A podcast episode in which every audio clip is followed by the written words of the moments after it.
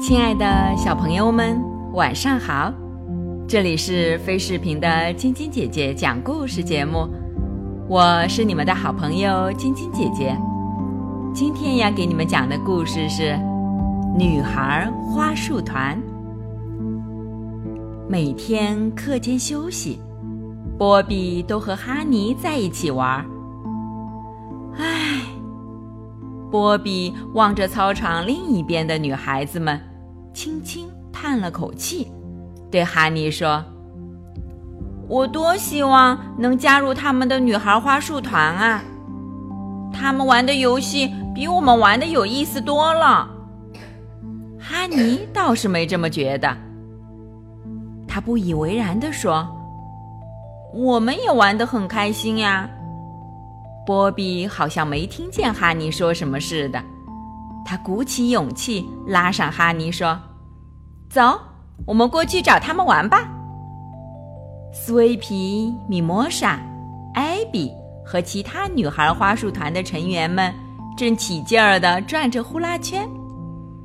波比拉着哈尼走到他们面前，问道：“我们可以和你们一起玩吗？”“可以是可以。”米莫莎说，“但你们得先通过我们的考验才行。”什么考验？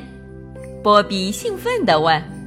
他等不及想要加入女孩花束团了。到时候你就知道了。斯威皮神秘兮兮地说：“现在跟我们到那棵开满鲜花的大树下面去吧。”哈尼孤零零地跟在后面，看上去有点紧张。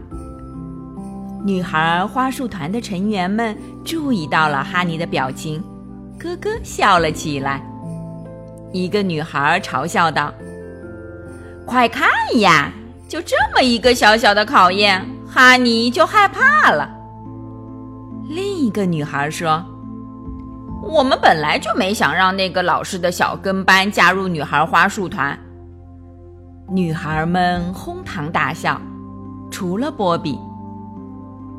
哈尼使劲地咬着嘴唇，强忍着没让眼泪流出来。他想不明白，为什么女孩们会对他这样不友善？为什么波比不站出来帮他说话？没等哈尼想明白，波比的考验已经开始了。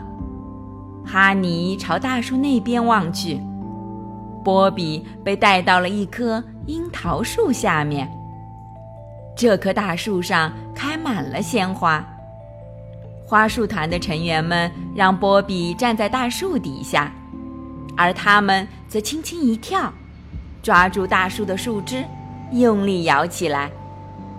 米莫莎一边摇晃着，一边对波比解释道：“等花瓣全都落到你的身上，你就正式加入我们啦。”很快，波比那淡紫色条纹校裙上就落满了花瓣。米莫莎一边在树枝上摇晃着，一边嘻嘻笑着对哈尼说：“哈尼，你最好的朋友已经加入女孩花束团了。你要是不加入，就没有朋友啦。你来不来？”就在哈尼觉得这个考验。根本不算什么。刚要试一试的时候，不远处传来了一声脆响，好像是玻璃破碎的声音。原来一根树枝经不住女孩摇晃的重量，咔的被折断，飞向了远处，打碎了学校花房的玻璃。大家顿时安静了下来。哈尼被这突如其来的状况吓到了。折断树枝的米莫莎惊讶地张大了嘴巴，他红着脸请求大家：“你们不要去告我的状好吗？”斯威皮觉得一切都是哈尼的错，他气急败坏地对哈尼说：“你永远也别想加入我们，你不会再有朋友了。”波比。跟着点了点头，虽然他看到了事情的全部经过，知道这些不该怪哈尼，他应该为自己的好朋友站出来说句话。可是他没有这么做。那么接下来又会发生怎样的故事呢？明天继续来听晶晶姐姐讲故事吧。喜欢晶晶姐姐讲故事节目的朋友们，可以关注微信公众号“飞视频”，收看我们每天为小朋友们精心准备的视频节目。也可以通过喜马拉雅收听晶晶姐姐讲故事电台广播。